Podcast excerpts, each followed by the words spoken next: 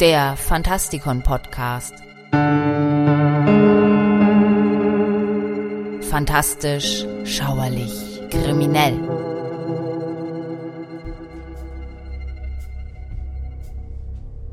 Die Geschichte von Batman ist ein moderner Mythos. Der junge Bruce Wayne muss zusehen, wie seine Eltern vor seinen Augen getötet werden. Er wächst auf mit dem festen Entschluss, das Verbrechen zu bekämpfen. Während er heranwächst, lernt Batman so ziemlich alle Kampfkünste, lernt wissenschaftliche Methoden kennen, wird Detektiv und bekämpft immer größere Bedrohungen in Gotham City, einer Stadt, die mittlerweile genauso legendär ist wie der dunkle Ritter selbst. Ich begrüße euch zu einer neuen Ausgabe unserer Rubrik Helden, Versager und andere Ikonen. Batman ist einer der bekanntesten Charaktere in der Geschichte der amerikanischen Popkultur. Vielleicht sogar der bekannteste. Zumindest aber ist er der berühmteste aller Superhelden. Bob Kane war der ursprüngliche Batman-Erfinder, der ihn gemeinsam mit dem Zeichner Bill Fincher entwickelt hatte, nachdem er vom Herausgeber Vin Sullivan damit beauftragt worden war, eine neue Figur in Anlehnung an Jerry Siegels und Joe Schusters legendären Superman zu kreieren, den wir hier im Fantastikon schon besprochen haben. In Detective Comics Nummer 27 von 1939 war es dann soweit für den ersten Auftritt und ein Jahr später bekam der dunkle Ritter seine eigene Serie. Und während Superman mit Superkräften ausgestattet gegen Korruption zu Felde zog, war Batman von Anfang an dunkler angelegt. Er war eine Figur, die direkt von den Pulp-Magazinen beeinflusst war, von Zorro und dem Horrorfilm The Bat von 1926. Batman war ein seltsames Wesen der Nacht, das anfangs nicht davor zurückschreckte, Verbrecher zu töten, wenn sie es verdient hatten. Damit ist er bereits als Spiegelbild seiner Ära ausgewiesen, die gemeinhin als positiv und doch desillusioniert angesichts des Zweiten Weltkriegs beschrieben wird. Die Gesellschaft war zerrissen und spröde, weder gut noch schlecht, sodass sich ein vierfarbiger Blick auf einen wohlhabenden Bürgerwähler perfekt für die Kultur der damaligen Zeit eignete. Kane beschrieb das Vorgehen, Batman zu einem Waisenkind zu machen, so. Bill und ich hatten es uns lange überlegt, aber dann kamen wir darauf, dass es nichts Traumatischeres gibt, als wenn deine Eltern vor deinen Augen ermordet werden. Indem sie ihren Protagonisten auf diese Weise von seinen Eltern befreiten, wollten Batmans Macher den Lesern ein Gefühl der Sympathie entlocken und ihrem Charakter einen dunklen und tief verankerten persönlichen Gerechtigkeitssinn verleihen. Dieser Gerechtigkeitssinn treibt Batman dazu, der größte Detektiv der Welt zu werden.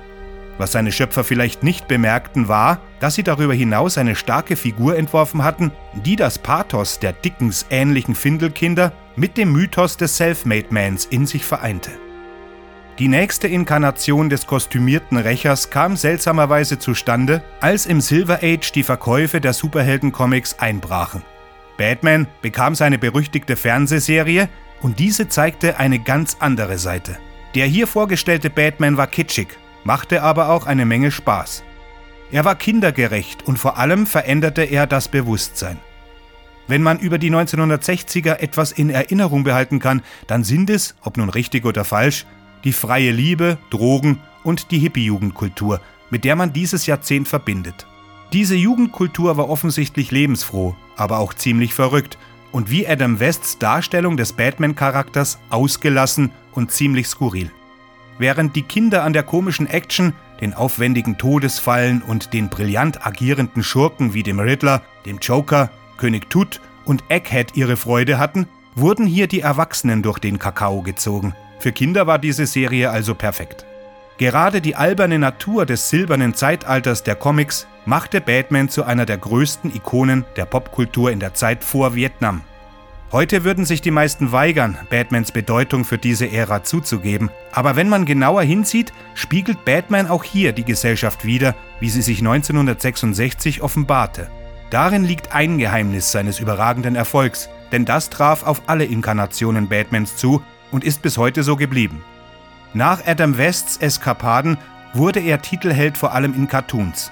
Man zog ihn für Interaktionen mit anderen Warner-Figuren wie Scooby-Doo heran, weil Warner bis heute die Filmrechte an den DC-Figuren hält. Im Grunde war das die finsterste Zeit für das ganze Genre. Sicher, eine Handvoll DC-Helden bekämpften ihre Schurken, aber Batman wurde zu diesem Zeitpunkt sprichwörtlich zu einer lächerlichen, zu einer komischen Figur. Neil Adams war es dann, der Batman in den späten 1960er Jahren wieder dunkler gestaltete, wobei sein detaillierter, realistischer Stil dem Charakter viel mehr Profil verlieh. Er bleibt einer der einflussreichsten Künstler, die jemals an der Figur gearbeitet haben. Dabei hat er Batmans Look für eine neue Generation von Comicfans erfolgreich aktualisiert. Doch in den Köpfen von Kindern und Eltern blieb Adam Wests Interpretation weiterhin allein deshalb haften, weil das Medium Film auch damals schon eine größere Strahlkraft besaß und auch Leute erreichte, die mit Comics nichts anzufangen wussten.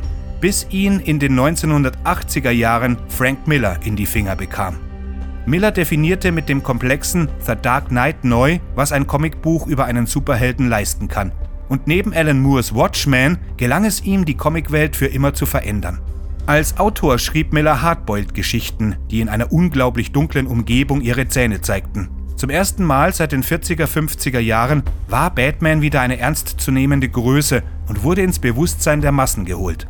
Es gibt in Millers Büchern ein Muster, das weit über das Comicmedium und die Figur des Superhelden hinaus auf grundlegende Fragen verweist, weil man darin bereits eine spezifische Erwartung der bevorstehenden Katastrophe als Wahrscheinlichkeit begreift und die trat dann ja 2001 tatsächlich ein.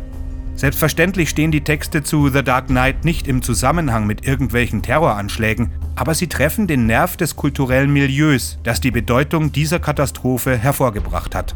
Millers dunkler Ritter steht nicht nur übermenschlichen Kriminellen gegenüber, sondern auch einer Gesellschaft, die nicht angemessen auf die Risiken reagiert, die ihre Existenz bedroht. Als der Superheld in den 1980er Jahren von Künstlern wie Frank Miller, aber auch Alan Moore und anderen als tief widersprüchliche Figur neu interpretiert wurde, beinhalteten diese Dystopien damit eine kulturell komplexe Auseinandersetzung mit dem Risiko und wurden so zu einem integralen Bestandteil der Superheldenmythologie. Batmans Gadgets sind nicht wirklich mit den Superkräften von Spider-Man oder Superman vergleichbar, aber Gothams Beschützer wird dennoch als der größte Comicheld aller Zeiten bezeichnet. Die Leser des Magazins Comic Heroes wählten Batman 2012 zu ihrem Top-Comic-Helden, vor dem zweitplatzierten Spider-Man und dem drittplatzierten Superman. Solche Listen und Umfragen gab es schon öfter. 2008 setzte das Empire Magazine Superman an die Spitze, gefolgt von Batman und John Constantine. Diejenigen, die im Laufe der Jahre eng mit der Batman-Figur gearbeitet haben, haben viele interessante Aussagen über die Bedeutung des dunklen Ritters abgegeben. Die Idee der transformativen Anstrengung und Leistung ist dabei besonders reizvoll. Die ehemalige Chefredakteurin der DC Comics Janet Kahn schrieb, Batman ist ein gewöhnlicher Sterblicher, der sich selbst zum Superhelden macht. Durch Disziplin, Entschlossenheit und Engagement hat er sich zum Besten entwickelt. Ich dachte immer, das bedeutet, dass er alles sein kann, was er sein will. Neil Adams, der große Künstler des silbernen Zeitalters, sagte, man darf nicht vergessen, dass Batman keine Superkräfte besitzt. Batman ist der einzige Superheld, der kein Superheld ist. Er ist ein Mensch mit einer Mission. Die Art der Mission ist vielleicht nicht wirklich das Schlüsselthema. Das Leben ist eine Reise, kein Ziel. Und Batman kann uns zeigen, wie wir unseren Weg auf unseren eigenen persönlichen Pfaden fortsetzen können. Mein Name ist Michael Percampus und unsere nächste Sendung beschäftigt sich mit dem Phänomen des Gruselkrimis in Deutschland. Ich hoffe, wir hören uns wieder. Gehabt euch wohl.